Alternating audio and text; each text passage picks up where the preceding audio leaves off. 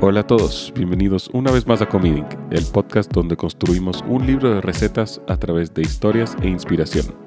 Soy su host, Pablo Mella. Hoy les quiero contar sobre una tecnología que cambió la forma en la que nos alimentamos, las aplicaciones de delivery. Viejos son los tiempos en los que levantábamos el teléfono fijo para pedir una pizza. Hoy en día, con un celular inteligente y unos cuantos clics, podemos pedir cualquier tipo de comida sin tener que interactuar con una persona hasta el momento de la entrega. Pero ¿cuáles son las consecuencias para los restaurantes? ¿Y cómo ha cambiado nuestra forma de alimentarnos desde que empezamos a adoptar estas nuevas tecnologías? Exploremoslo juntos en el episodio de hoy. Esto es Comiding Podcast. ¡Vamos!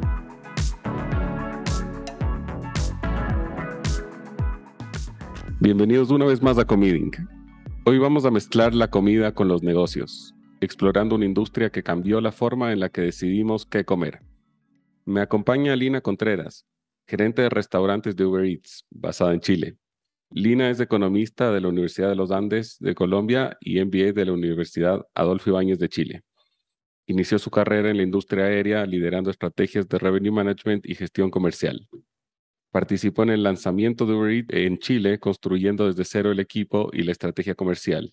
Y hoy se enfoca en liderar a los equipos comerciales de ocho países de Centro y Sudamérica en donde opera Uber Eats. Lina, tremendo gusto que me puedas acompañar. No, el gusto es mío, así que muchísimas gracias por la invitación. No, pues más bien yo te agradezco por estar aquí porque creo que es importante que los oyentes puedan aprender sobre todos los temas que influencian la oferta gastronómica que tenemos, ¿no? Entonces, antes de empezar a hablar de la empresa a la que representas, quiero que los oyentes te conozcan un poco mejor a ti. ¿De dónde eres? Bueno, yo soy de Colombia, de Bogotá, eh, pero es chistoso porque eh, como llevo 11 años viviendo en Chile, el acento se me perdió, así que casi que inventé mi propio acento y, y cuando voy a Colombia no me reconocen, así que sí, pero soy colombiana y vivo en Chile hace mucho tiempo. Claro, yo por eso también te pregunto porque no reconocía el acento, el acento para nada. Y como colombiana basada en Chile, ¿qué plato extrañas de tu tierra y cuál es tu plato chileno favorito?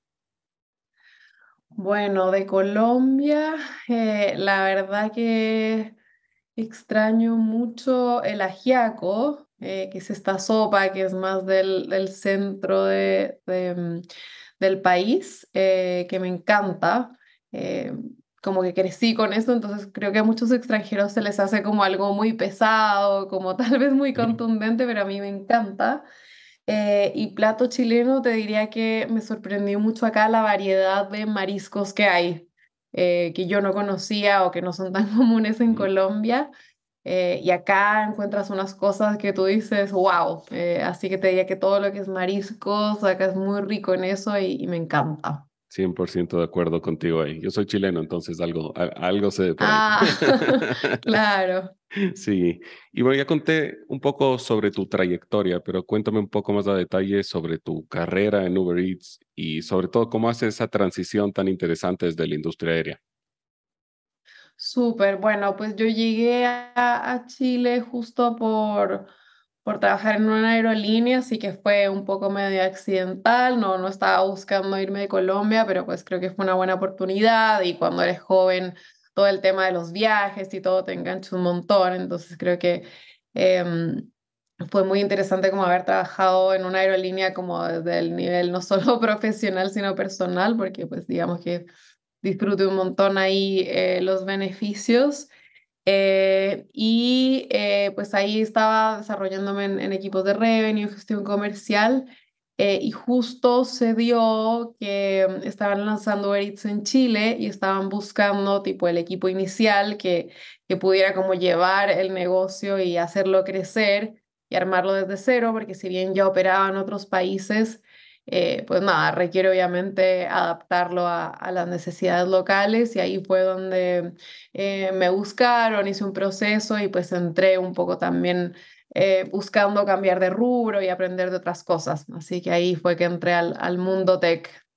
Y actualmente eres gerente de restaurantes para Centro y Sudamérica, si no me equivoco. Sí, Sí, así es. Y, y eso, entonces ahí también está muy bueno porque siempre estuve basada en Chile y está muy bueno como empezar a conocer eh, los distintos países y, y, contextos que varían mucho, ¿no? Es la misma app, pero todo funciona muy distinto en cada país. Me imagino. Y como gerente de restaurantes, ¿cuáles son tus responsabilidades? Bueno, pues básicamente todo nuestro equipo nos encargamos de dar la mejor experiencia a todos los restaurantes que se inscriben para eh, entregar sus platos a través de nuestra aplicación. Entonces, eh, pues va desde muchas cosas, ¿no? Desde eh, ayudarlos a ingresar a la plataforma, eh, que puedan poner sus menús, que puedan entender qué formatos les sirve para el delivery, como un poco ayudarles a que estén listos para, para, para vender a través de este canal que es relativamente nuevo, digamos, hace cinco o seis años no era tan común que todos los restaurantes tuvieran delivery y todo lo que tiene que ver con el mantener la experiencia y que estos restaurantes estén muy felices con nosotros. Eh, que va desde entregarles información sobre los clientes, qué preferencias tienen, qué están pidiendo más y cómo ellos pueden ir ajustando su oferta, pues obviamente para tener más ventas y seguir creciendo. Eh, y también obviamente... Eh, digamos que nuestro equipo se encarga de ver cómo ayudar a mejorar la operación que tienen, en que tengan mejores tiempos de preparación, en ver cómo le están haciendo otros restaurantes con tipos de comida similar. Entonces, un poco es eh, abrir la industria y, que todos podamos aprender de todos. Y ahora que trabajas con restaurantes, ¿te considerabas sibarita antes de empezar? ¿Te consideras una ahora? ¿Cómo es tu relación con los restaurantes de manera personal? Ah, pues la verdad que eh, he aprendido mucho, o sea, la verdad que eh, eh, yo antes, la verdad, eh, y, había oído tu podcast eh, porque vienen varios chefs y gente como súper experta. Yo soy todo lo contrario, como que siempre fui medio no, no, tan buena para la cocina, se me quemaba hasta un huevo. Entonces, em, creo que por eso hice también Fit con Uber Eats y es como un poco acercar la comida más como ocasiones de consumo más diarias. Eh, pero en el camino y, empezando a conocer gente del mundo gastronómico me he dado cuenta de, la complejidad que tiene este mundo, de la relevancia que tiene eh, toda la experiencia. No solo es preparar comida y ya está, sino eh, ver cómo los restaurantes se preocupan por cómo entregarlo, por eh, mejorar sus propuestas, como que todo eso ha hecho que, que, conozca mucho más de la industria y también, bueno, que haya probado un montón de, tipos de comida que, que probablemente antes no ni conocía. Espectacular. Y quiero que entremos a conversar un poco más sobre la plataforma, la aplicación. Y después vamos a entrar un poco más a detalle sobre cómo Uber Eats ha interactuado e influenciado a la gastronomía de los países donde operan. Pero creo que es importante que para empezar le puedas explicar a los oyentes la parte más básica, que es cómo interactúa la aplicación con los restaurantes, porque uno como usuario creo que ve una parte de la historia nomás. Totalmente. Bueno, pues eh, nosotros somos una aplicación tecnológica.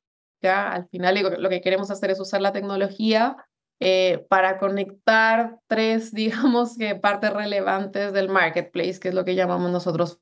Uno, pues es el cliente final que quiere ordenar comida en su casa, que pues digamos siempre lo hemos considerado una ocasión distinta de consumo a cuando alguien quiere ir al restaurante a probar algo, como que es otro, otra, otra ocasión. Luego tienes a todo el mundo de restaurantes, que al final son la oferta, eh, y luego tienes a los socios repartidores, que, que son las personas que eh, quieren generar ingresos a través de entregar pedidos. Entonces, básicamente nosotros a través de la tecnología unimos esos tres puntos para pues generar todo lo que es el canal de delivery. Eh, y un poco eh, nosotros nos encargamos de optimizar todos los procesos que hay en cada una de esas interacciones entre estos tres actores del marketplace. Y básicamente eh, lo que hacemos eh, en distintas áreas es buscar la mejor experiencia de, cada parte. Entonces, digamos, para el usuario, es decir, bueno, si yo veo que un cliente está pidiendo mucho comida saludable, ¿por qué no le ofrezco los restaurantes que tienen este tipo de oferta? Entonces, a través de la tecnología, como el algoritmo de la app, si alguien que, no sé, es vegano o, tiende a pedir cosas saludables, la app le va a mostrar recomendaciones más cercanas a eso que no le va a mostrar, no sé, algo de comida rápida que probablemente no, no está buscando. Entonces, un poco la app funciona de cara a los clientes en, en optimizar un poco y acercarse a tus preferencias. De cara a los restaurantes era un poco lo que conversábamos antes de eh, buscar cómo eh, desarrollar un canal de delivery, que como te decía es algo nuevo para muchos, eh, pero que hoy representa unos ingresos incrementales relevantes, ¿no? Alguien que probablemente tenía un restaurante, em, ve esta posibilidad de generar un ingreso incremental con la cocina que ya tiene, con el menú que ya tiene, eh, ver y, acceder a otro tipo de usuarios que probablemente no lo conocerían si es que no estuvieran estos canales. Entonces, por ahí un poco eh, creemos que funcionamos y entregamos pues todas las herramientas de información, de marketing, de soporte, para que ellos puedan hacer esta venta. Entonces, te diría que un poco así, más a grandes rasgos, funcionamos. Interesante, porque yo también siempre pensé que el restaurante que primero me aparece es el que más paga, por ejemplo, por estar ahí arriba, pero interesante saber que hay un algoritmo detrás tratando de predecir tus preferencias, eso es bueno también. Sí, totalmente. Obviamente, pues también tenemos publicidad y que son otras herramientas de, más comerciales, pero también el algoritmo eh, se encarga de justamente acercarte más a lo que tú quieres pedir y que sea más fácil para ti eh, comprar. Perfecto. ¿Y cuáles son las ventajas para un restaurante que quiere usar su plataforma? No sé si tienes alguna cifra en concreto, tal vez. Eh, pues mira, te diría que, eh, o sea, bueno, para darte cifras, como hoy en la TAM tenemos más de 100.000 restaurantes, eh, 100.000 restaurantes pues de todo tipo, ¿no? Generalmente la gente asocia el delivery a restaurantes más de comida rápida, que obviamente ellos tal vez ya tenían ciertos deliveries propios, entonces fue mucho más fácil la transición. Pero hoy tenemos una variedad de restaurantes y un sinnúmero de categorías de comida.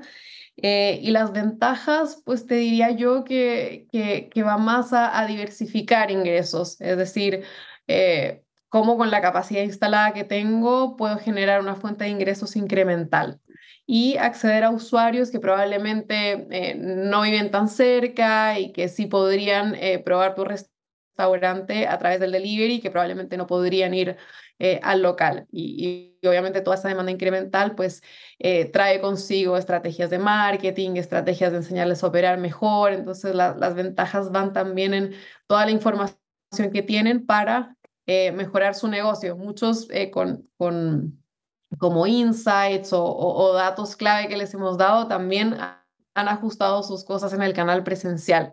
al final es ver cómo eh, nos aliamos y somos socios estratégicos eh, para generar, bueno, toda esa sinergia y, crecimiento del, negocio de ambos.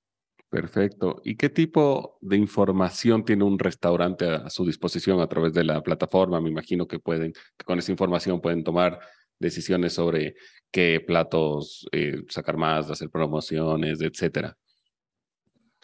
Mira, hay muchísima información y de hecho pues es una de, las ventajas que, que, tiene trabajar con, con nosotros. Eh, hay información desde muy específica de la operación, eh, cómo estás preparando tú versus eh, locales parecidos. hay información también de las horas de más y menos demanda. Te permite también obviamente eso ordenar tu local y toda la logística interna acorde a esa demanda y hacerla mucho más eficiente.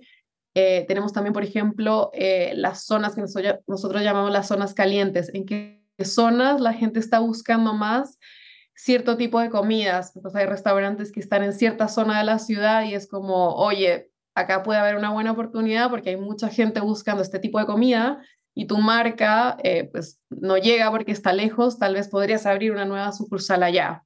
Entonces, eh, este tipo de información pues está muy buena. Y lo otro es, bueno, eh, estamos viendo que la gente está buscando este tipo de comida y nadie la tiene, pero tu comida es como más o menos parecida. Entonces, ¿qué te parece crear este tipo de menú, por ejemplo?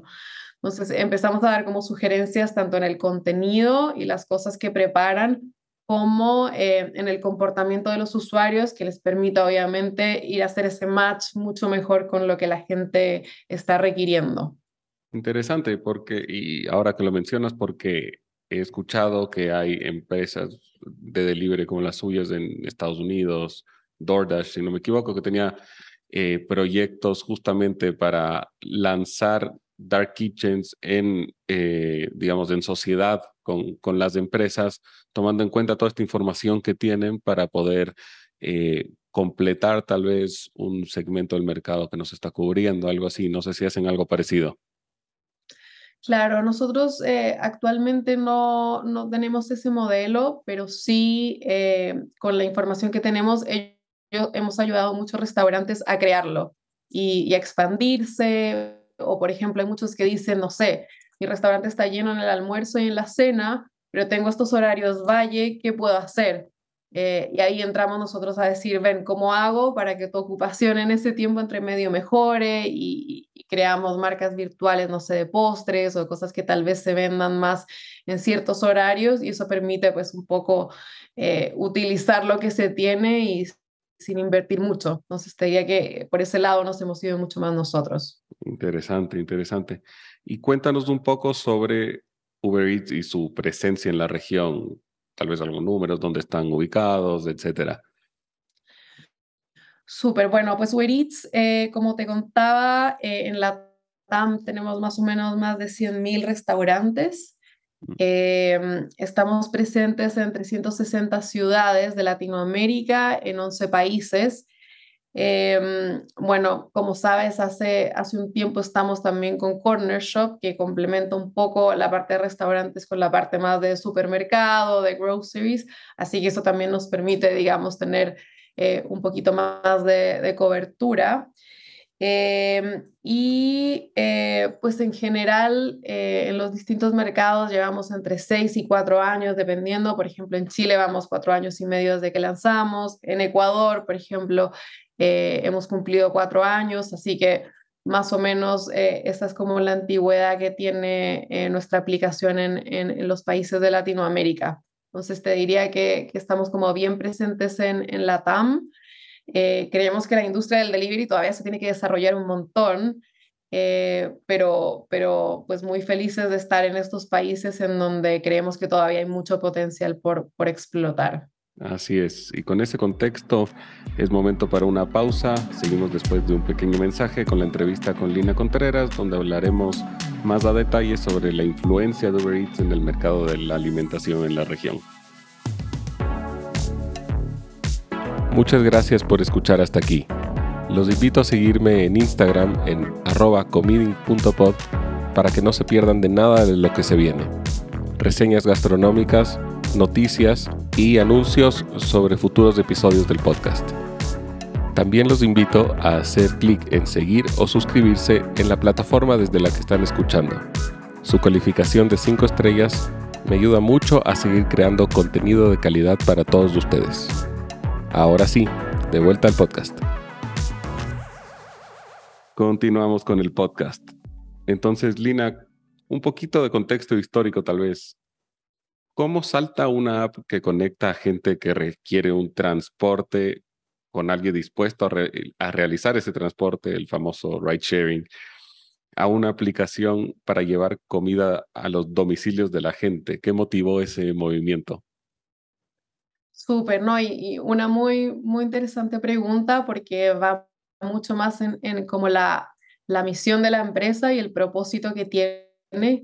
Y Uber fue pensado y un poco nuestra misión va más a, a, a usar la tecnología para poner el mundo en movimiento y crear oportunidades. Y eso eh, al final aplica para muchas cosas. Pues, si bien el negocio eh, empezó con lo que dices tú, ride sharing, empezando a, mover personas de un lugar a otro, eh, hoy ha evolucionado a, a, mover paquetes, a eh, llevar comida de un punto a otro. y te diría que, que, que, todo el tema de movilidad pues se puede asociar a distintas cosas. Entonces yo creo que un poco pensando en, en, en, el éxito que tuvo el negocio de ride sharing, pues obviamente ahí eh, se fue generando toda esta, esta sinergia y ya teniendo eh, un, un, negocio que funciona bien, que estaba dando buena experiencia, que a la gente le gustaba, pues dijeron, oye, si esto funciona acá con personas, ¿por qué no, no lo vemos en, en, el mundo de la comida, en el mundo gastronómico?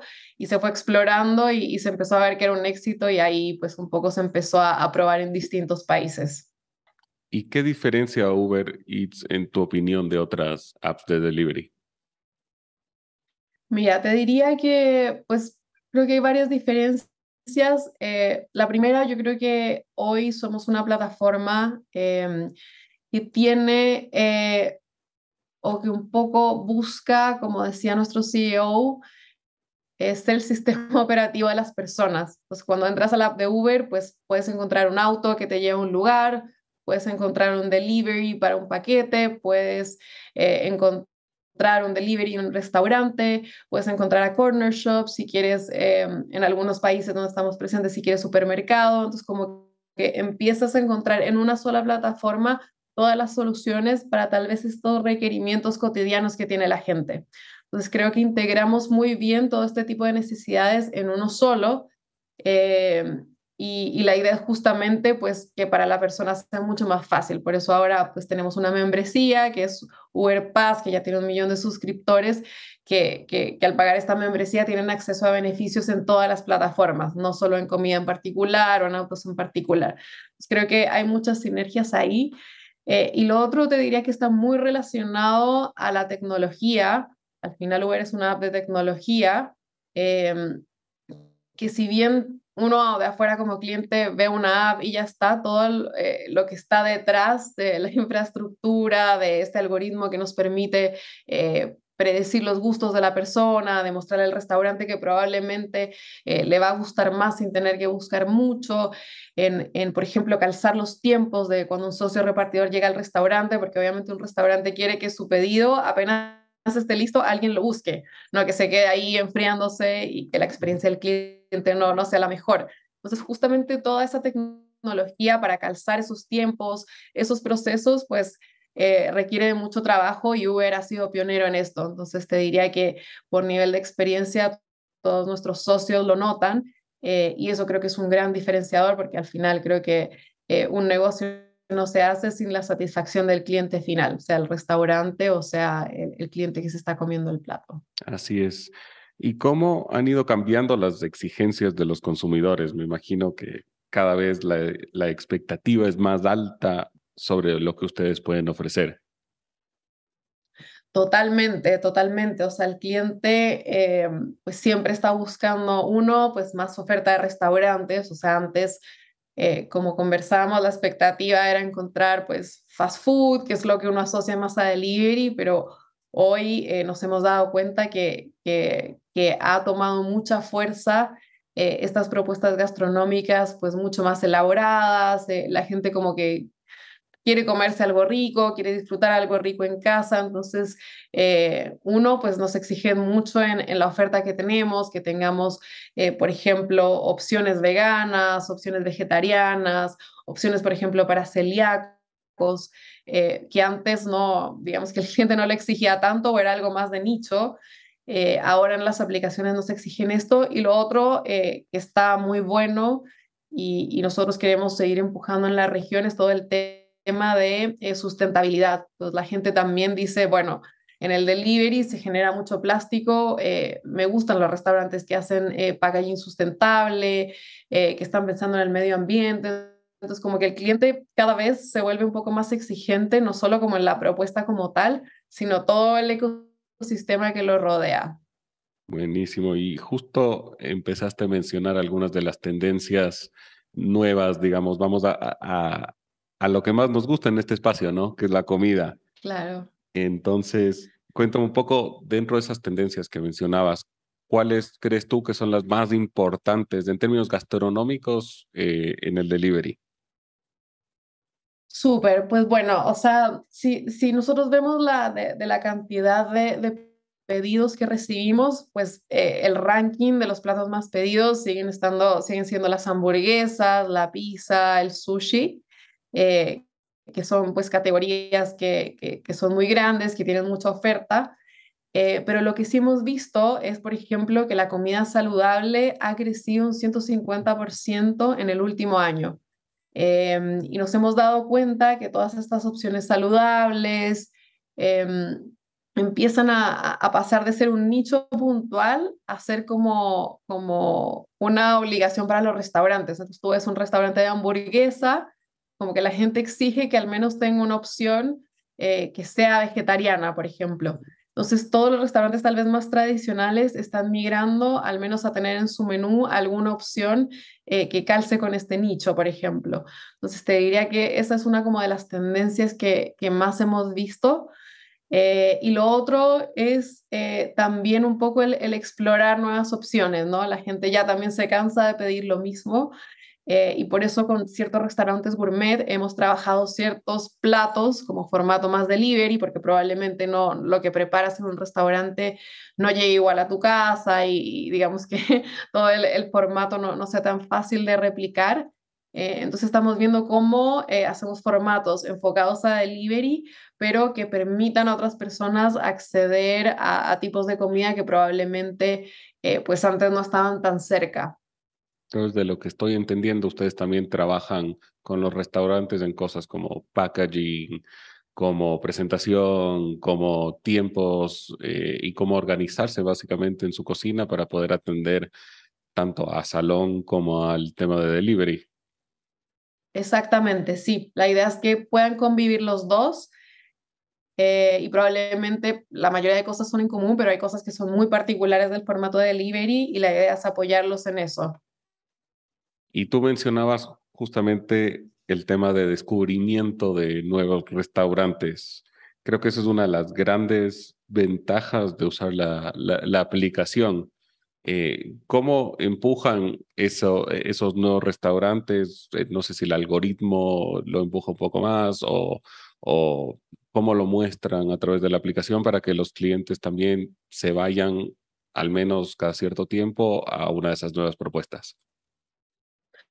Total, el algoritmo eh, se encarga obviamente de los nuevos, em, incluirlos al principio para que generen ese reconocimiento en los usuarios.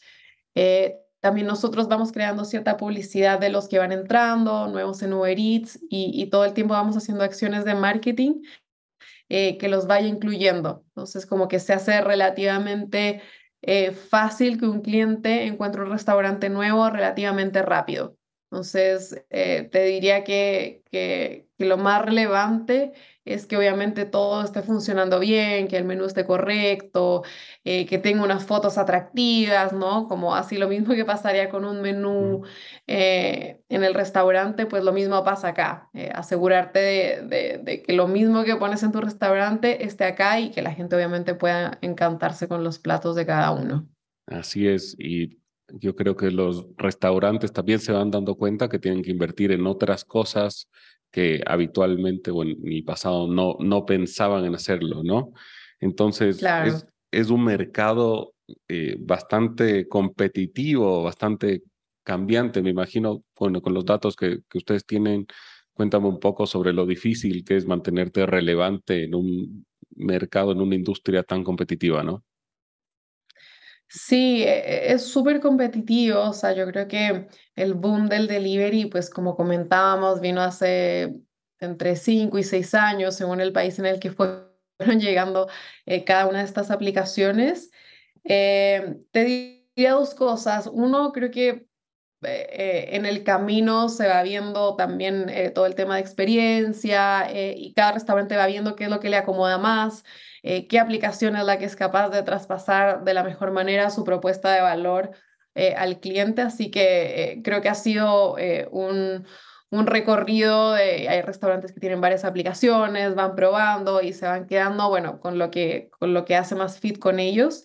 y lo otro también que es súper relevante es la pandemia, ¿no? O sea, la pandemia aceleró un crecimiento que nosotros esperábamos, pero lo aceleró eh, en años, eh, porque obviamente hay ciertos restaurantes que su foco nunca fue el delivery, que sus formatos están basados más en experiencia presencial, pero que en la pandemia, con las restricciones que tuvimos, de, estar todos encerrados y demás, eh, se arriesgaron un poco a entender qué era esto del canal delivery.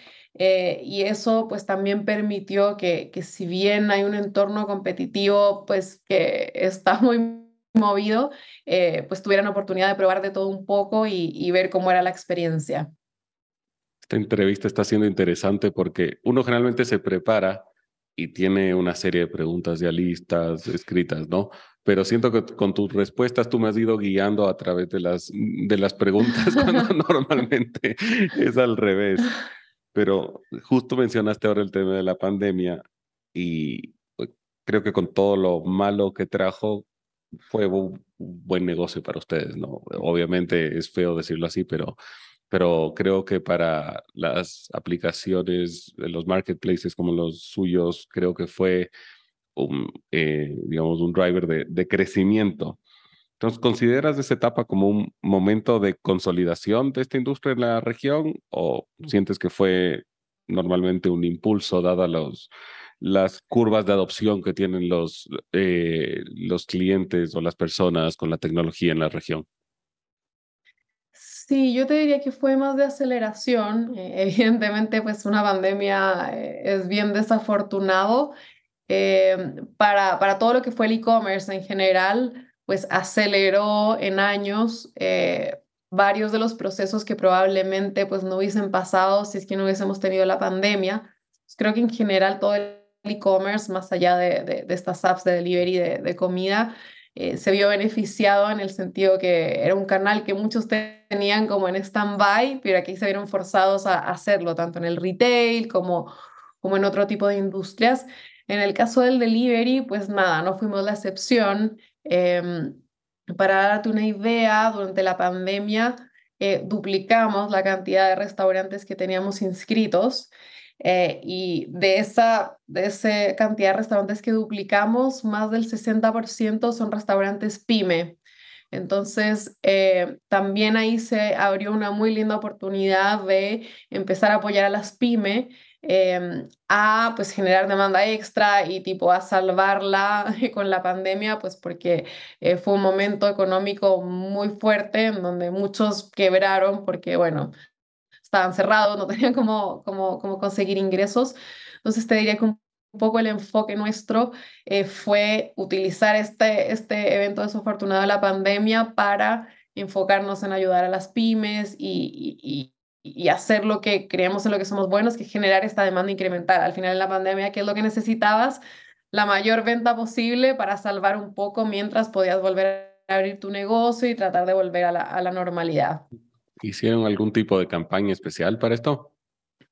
Sí, sí, en, según el país, pues hicimos una campaña, eh, en algunos países se llamaba el orgullo del barrio, en otros eh, come local y así, que buscaba potenciar principalmente estos negocios más pequeños que nosotros en su minuto obviamente consideramos que a todos nos afectó la pandemia, pero probablemente las pymes son las que menos herramientas tienen para, para sobrepasar una crisis como esta. Así es. Y en términos actuales, tomando en cuenta la situación de la guerra, las alzas de los costos de combustibles, la inflación, todo esto puede terminar afectando y termina afectando al consumidor final, ¿no? ¿Cómo lo han llevado ustedes? Mira, pues por el minuto, eh, nosotros eh, al final como somos un marketplace, eh, no tenemos mucha influencia en los precios, o sea, el restaurante al final define eh, qué precios pone de acuerdo a los insumos eh, y sus cosas. Lo que sí tratamos eh, es de buscar ofertas para encontrar opciones que sean mucho más baratas para las personas.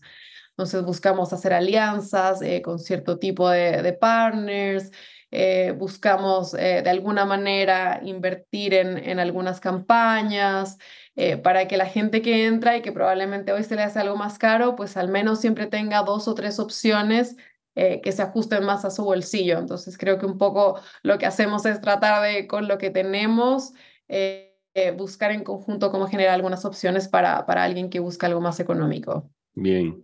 Y antes me comentabas del tema de los corner shops. Aquí en Ecuador al menos también tú puedes pedir a supermercados o a mercados algo más pequeños.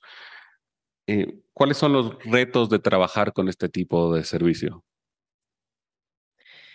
Eh, pues te diría que son distintos, ¿no? O sea, en el sentido que cuando compras en el supermercado, pues hay otro tipo de logística probablemente eh, los temas de stock y de inventario que tienes que estar como eh, mucho más atento a, eso que, lo que podría pasar en un restaurante.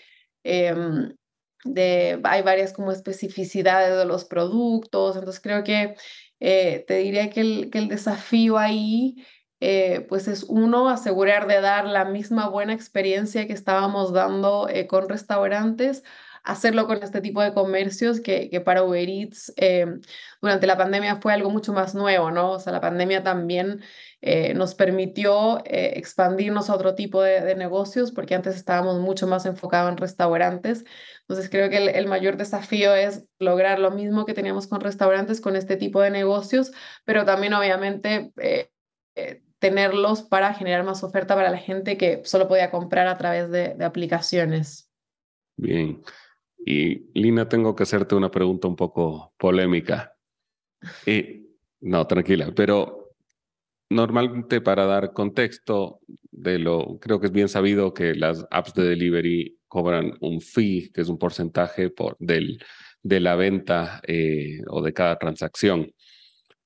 ¿Qué le dirías a los críticos de, la, de las apps de delivery, los marketplaces, que dicen que ustedes tienen un fee demasiado alto en una industria que por lo general tiene márgenes algo bajos?